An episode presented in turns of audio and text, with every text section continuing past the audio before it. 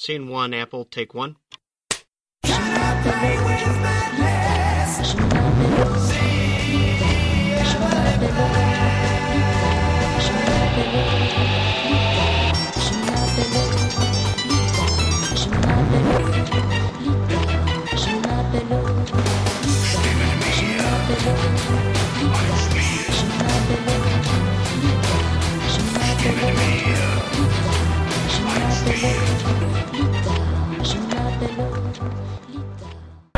Et on est avec Kevin de chez Yellow, Kevin qu'on avait déjà entendu sur Playtime, qui nous présentait un peu sa nouvelle vie, nouveau look pour une nouvelle vie, le nouveau look, je sais pas, un nouveau job pour une nouvelle vie.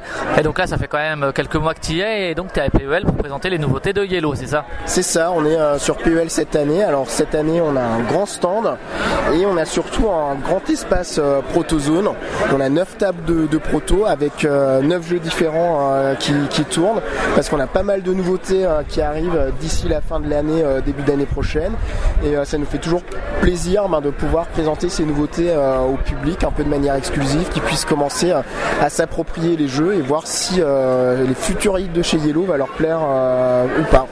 Est-ce que tu des joueurs qui disent oh c'est de la merde ou les gens sont quand même assez polis Non, alors globalement, alors c'est intéressant parce que les joueurs n'hésitent pas à faire des remarques. Par exemple, on a des prototypes qui sont un peu moins avancés que d'autres. Ils nous disent ah ben là il y a peut-être des petits soucis d'ergonomie, là on n'arrive pas trop à lire l'information sur la carte.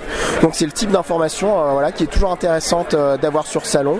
On est toujours ravis voilà que les joueurs euh, nous fassent remonter ce type d'informations. Après il y a aussi des joueurs qui disent même s'ils disent pas directement ce jeu c'est pas de la merde, ben, je suis pas le public euh, pour, euh, pour ce type de jeu, c'est trop familial pour moi, ou euh, c'est un type de jeu, je sais que je pourrais pas y jouer avec mes amis parce que c'est pas le type de jeu qu'on apprécie, mais on n'a jamais de réaction virulente et un peu méchante. Ça, c'est, en, tout cas, on n'en a pas encore eu. Ok, tu parlais des, des, nouveautés. Alors, dans les nouveautés, avant de parler des avant-premières, il y a quoi? Là, je vois Washabi, je vois la nouvelle version de King of Tokyo, il y a pas mal de, de petites nouveautés. Alors, dans les nouveautés, nouveautés, c'est la première sortie publique de la nouvelle boîte de King of Tokyo. Alors je rassure les joueurs qui ont déjà l'ancienne boîte, c'est juste un redesign graphique. Parce que voilà, le jeu avait, euh, avait 5 ans, c'est le premier jeu que a développé euh, Yellow. Les illustrations en fait ne permettaient pas euh, de, bien bien travailler le jeu et d'éventuellement faire une application smartphone dans les, dans les mois, années à venir. Et donc on s'est dit allez on va lui, refaire un, petit coup de jeune et on a décidé de, de redesigner les cartes, le plateau et euh, voilà, il y a juste euh, deux nouveaux monstres euh, qui, apparaissent dans la boîte, mais en tout cas, il n'y a aucun souci de compatibilité. Et sur les extensions à venir, ben, il n'y aura aucun souci de compatibilité non plus, que, que vous ayez l'ancienne ou la nouvelle version. tout a été prévu pour qu'aucun aucun joueur soit lésé dans l'histoire. Et donc, ouais, ceux qui ont ceux qui ont King of Tokyo peuvent racheter la boîte s'ils aiment vraiment le nouveau look, mais c'est pas indispensable. Quoi. Voilà, c'est absolument pas indispensable. Il n'y a aucun changement de, règles, rien du tout. Après, dans les dans les nouveautés je te coupe, tu, parlais d'application, c'est donc dans les tuyaux on y réfléchit. En tout cas, la nouvelle version euh, a été faite pour justement permettre ce, travail-là. Après, dire que c'est dans les tuyaux, ça voudrait dire que le travail a déjà commencé. Là, pour l'instant, on y réfléchit, on y songe et on essaye de trouver la meilleure solution pour euh, faire un truc euh, un peu sympa. D'accord. Après, dans les autres nouveautés, Happy Pigs ou Washabi? Ouais, Happy Pigs ou Washabi, ben, qui sont déjà pratiquement des classiques parce qu'ils sont sortis à Cannes. Euh, mais il y a encore des joueurs qui ne connaissent pas les, jeux. On a Codename aussi, forcément, qui est sorti il n'y a pas très très longtemps. D'ailleurs, Paris Ludique, c'est un des derniers endroits en France où il y a encore des boîtes de dispo parce que le jeu est en rupture, il revient au début de l'été. On a Sea of Cloud qui fait vraiment vraiment un carton, qui est vraiment apprécié des, joueurs euh, tout ça. Donc euh, c'est plutôt cool. Et après voilà, énormément de, prototypes et de jeux à venir, euh, comme Kanagawa qui sera notre grosse sortie sur SN, qui est le prochain jeu de Bruno Catala et Charles Chevalier. Les auteurs d'Abyss déjà en duo. Voilà, dans le même type de boîte, même gamme de prix que Sea of Cloud, petite boîte carrée à 25 euros. Un petit jeu de. Avec un look un peu estampe japonaise assez sympa. Voilà, un, look estampe japonaise. C'est une illustratrice qui s'appelle Elk et qui a la particularité de travailler de manière traditionnelle à l'aquarelle. Donc c'est vraiment des aquarelles qu'il y a dans le jeu. Et vous êtes des apprentis peintres qui, qui vous peignez une estampe. En fait, vous apprenez à peindre des estampes et c'est vraiment super valorisant comme jeu parce qu'au fur et à mesure de la partie, bah, on voit son estampe se développer devant soi. Donc on a des bons retours sur ce jeu-là. Les gens aiment beaucoup le graphisme et en termes de mécanique de jeu, c'est un jeu qui révèle vraiment sa profondeur avec le temps. Et après la première partie, on a toujours cette petite frustration de dire ah, j'aurais peut-être pu faire mieux et qui donne envie d'en refaire une deuxième, donc très positif. Après, il y a Bunny Kingdom, ça c'est le prochain Garfield. Euh, on parlait de King of Tokyo, donc c'est Richard Garfield également. Là, ça va être un jeu de draft illustré par Paul Maffaillon, c'est ça? C'est ça, illustré par Paul Maffaillon, Richard Garfield euh, aux commandes. Donc, alors, c'est un jeu de draft euh, ben, assez classique. Hein. On, a une, main de cartes, on choisit une carte, on la joue, on passe le, tas de cartes à, son voisin. Là où se joue la particularité du jeu, en fait, c'est un jeu de développement. Euh, et en fait, on va construire des clans de, lapins sur un territoire. Et en fait, la majorité des cartes qu'on pourra drafter, ben, c'est des cartes de localisation. Donc, par exemple, F4, je draft cette carte-là, je vais pouvoir poser un lapin sur la case F4. Ça va me permettre de récupérer des ressources, de contrôler des cités.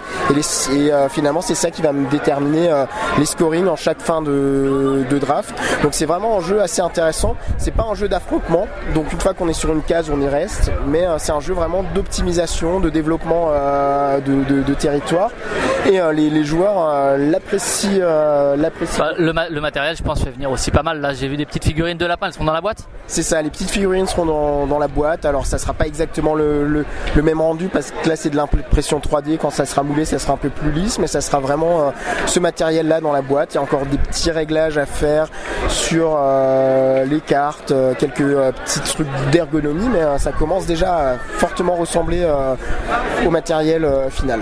Et du coup, ça c'est prévu pour quand Fin d'année? Euh, Oui, fin d'année. Fin d'année, euh, voire peut-être début d'année prochaine. En tout cas, on vise euh, la fin d'année. On espère l'avoir pour la fin de l'année. Et après, il y a quelques petits trucs dans la gamme mini aussi. Nous, on avait testé hier bah, avec Jérémy Time Bomb, qui était assez sympa. On, avait, on avait, déjà entendu parler l'an dernier justement, et on nous avait dit que c'était chez vous. la gamme mini. Première question. Benoît Forget a enlevé les numéros sur sa gamme compte jeux. Est-ce que la gamme mini va les garder? et eh non, on va aussi quitter les numéros.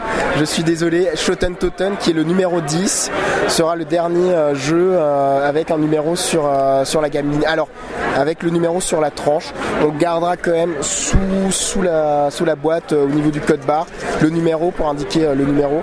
Mais après, c'est vrai qu'on comprend un peu le souci que certains gens ont. Il y a certains jeux dans la gamme mini, ben, une fois qu'ils seront épuisés, ils ne seront pas forcément réédités. Et s'il manque le jeu de numéro 2 ou numéro 3 dans la gamme, ben, il y a peut-être des gens qui euh, qui serait un peu déçu. Vous voulez pas inciter au suicide à cause d'un jeu qui manque dans la gamme mini quoi. C'est ça. Et de toute manière, on continuera à les numéroter sous le dessus de la boîte. Et, euh, voilà, de toute manière, là on sait que c'est le 10, 11, 12 qui, sortent euh, avant la fin de l'année. Et de toute manière, enfin, on veut pas non plus pousser à la collectionner C'est vrai que la gamme mini, même s'il y a une cohérence en termes de format de boîte, en termes de prix, en termes de look avec les gammes blanches, il y a quand même les boîtes blanches, pardon, il y a quand même des jeux très très différents. Voilà, tout là-haut qui s'adresse à un public très très familial, il y a En route vers les Indes qui s'adresse à un public plus gamer, bah, on comprend que les gens ont peut-être pas envie d'avoir toute la collection. L'idée c'est que chacun trouve son compte euh, dans, la gamme mini et euh, avec euh, là tous les jeux qui sortent et tous les jeux qui sont déjà dedans, je pense qu'il y a à boire et à manger et tous les joueurs peuvent retrouver leur compte dans la gamme mini. D'accord, donc les 10, 11, 12. Alors le, le 9e c'était donc Washabi. Le, 10e Ça sera Shoten Toten, donc la réédition du classique de Rainer Knizia, illustré par Jib avec un travail d'illustration que moi je trouve génial. Genre dans la, la, carte, moi qui me fait toujours marrer, que je trouve génial, c'est dans les cartes spéciales, il y a le traître. Et en fait, le traître écossais, c'est un mec qui soulève son kilt et il a un caleçon aux couleurs de, de l'Angleterre euh, en dessous. Voilà, enfin, c'est tellement drôle. Moi, je trouve ça. D'ailleurs, vous voyez Mel Gibson. Voilà, moi je trouve ça euh, assez magique euh, comme illustration. Donc voilà, c'est un jeu classique à deux joueurs que beaucoup de gens connaissent. Il y a aussi beaucoup de gens qui ne le connaissent pas, donc on espère leur faire découvrir. il continue de se vendre, hein, même la, la, version de base. Donc là, le, je pense qu'il se vendra peut-être encore plus dans cette version-là, quoi. Ouais, parce qu'il est, il est vraiment joli. Il y a vraiment un beau travail d'illustration qui a été fait. Donc ça, c'est le 10. Le 11e, ça sera Welcome Back to the Dungeon. Donc c'est la suite de Welcome. La suite spirituelle, il y avait une question avec à l'époque Yardmaster et Yardmaster Express que vous, vous avez rethématisé parce que finalement mécaniquement ça n'avait pas grand chose à voir. Là il y a une, espèce de logique thématique ou plutôt thématique Thématique ou euh, mécanique Alors c'est un standalone, Welcome to the Dungeon. C'est le même jeu avec des ajouts et des personnages différents. Donc il faut savoir déjà la version japonaise euh, Dungeon of Mandam, il n'y avait qu'un seul personnage. Dans la version de Yellow, on a mis quatre personnages dans Welcome Back, dans Welcome to the Dungeon. Et là, il y aura quatre nouveaux personnages dans Welcome Back to the Dungeon, dont deux ont été designés par Antoine Boza, parce qu'Antoine Boza nous a dit je suis fan du jeu, j'ai envie, j'ai plein d'idées, voilà. Et l'autre innovation mécanique, c'est il y a six monstres spéciaux et en gros, en début de partie, on va tirer deux monstres spéciaux au sort qui vont être ajoutés dans le donjon pendant toute la partie. Et en plus, on a rajouté un truc qui est bien pratique, c'est un compteur de points de vie. Comme ça, au fur et à mesure euh, des coups que, nous mettent les monstres, on peut euh, savoir où on en est en, points de vie. Donc voilà.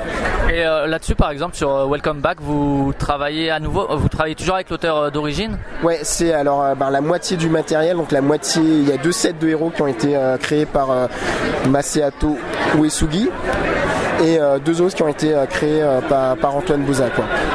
D'accord, ok. Est-ce qu'il y a d'autres d'autres previews où on a fait le tour? bah, Non, il y a Time Bomb encore qui est le 12 de la gamme mini, dont on a dit du bien. Donc dans l'univers Sherlock versus Moriarty, c'est un petit jeu à identité cachée qui se joue très rapidement, vraiment très sympa. Il peut y avoir de la bonne négociation autour de la table, où il y a une vraie tension parce que n'importe quelle action qu'on va faire, on va couper des fils pour essayer de déminer une bombe. Mais à n'importe quel fil qu'on coupe, on peut tomber sur la bombe et faire gagner Moriarty. Donc il y a toujours cette tension permanente qui fait que le jeu marche très bien. Et là sur le salon, tous les gens qui ont joué ont fait une deuxième voire une troisième partie, donc c'est que le c'est que le jeu plaît. Et après la dernière preview, mais qui finalement est une preview très courte, c'est Océanos. Océanos, c'est la dernière sortie du proto parce qu'il arrive le 8 juillet en boutique et c'est le c'est le premier jeu. Il doit déjà être en boutique. Non, il est parce qu'il n'est pas encore arrivé dans. Le... Il doit il doit être en boutique pour les auditeurs. C'est vrai que quand euh, voilà, oui, forcément j'oublie ça, mais euh, voilà, il sera en boutique au moment où vous écoutez cette interview et c'est un jeu de, euh, de Antoine Boza, c'est son premier jeu euh, chez Yellow. Et c'est un jeu de draft où vous explorez euh, les fonds sous-marins. Et c'est un jeu de draft vraiment familial. C'est pas c'est pas gamer, mais c'est super agréable et ça se joue vraiment très bien. Et la preuve, c'est que la table, en fait, il y a toujours 5 personnes qui attendent derrière pour prendre la place pour la, partie suivante. Donc ça marche, ça marche très très bien. petite question sur Welcome Back. Tu parlais de deux personnages designés par Antoine Boza également. bon, c'est un auteur quand même connu, donc son nom fait. Vous allez le mettre en tant qu'auteur sur la boîte? Ouais, il est, euh, il est en tant qu'auteur sur la boîte. Le nom des autres auteurs seront sur la boîte, tout comme l'illustrateur Paul Maffaillon. Qui reste comment Jérémy, t'avais une question? Oui, je sais pas si vous l'aviez dit, mais euh, Welcome Back se remélange aussi avec euh, Welcome. Hein. Tout ça, quand même. Alors, on peut combiner les monstres spéciaux, on peut les utiliser avec les personnages de, Welcome to the Dungeon. Après, de toute manière, il y a les, les, monstres standards du donjon qui sont inclus aussi dans Welcome Back. On a retravaillé toutes les illustrations. Donc, par exemple, dans Welcome to the Dungeon, c'était un vampire euh, fin et élégant masculin. Et là, on a mis une vampiresse un peu, euh, un peu boudinée pour, euh, pour faire un peu le contre-pied sur, sur chaque monstre. Et donc, chaque monstre, en fait, a le même effet, se fait tuer par les mêmes cartes. Mais par contre, on a fait un retravail graphique sur chacun des monstres. Ok, bah écoute, merci, bonne fin de festival. Salut. À bientôt.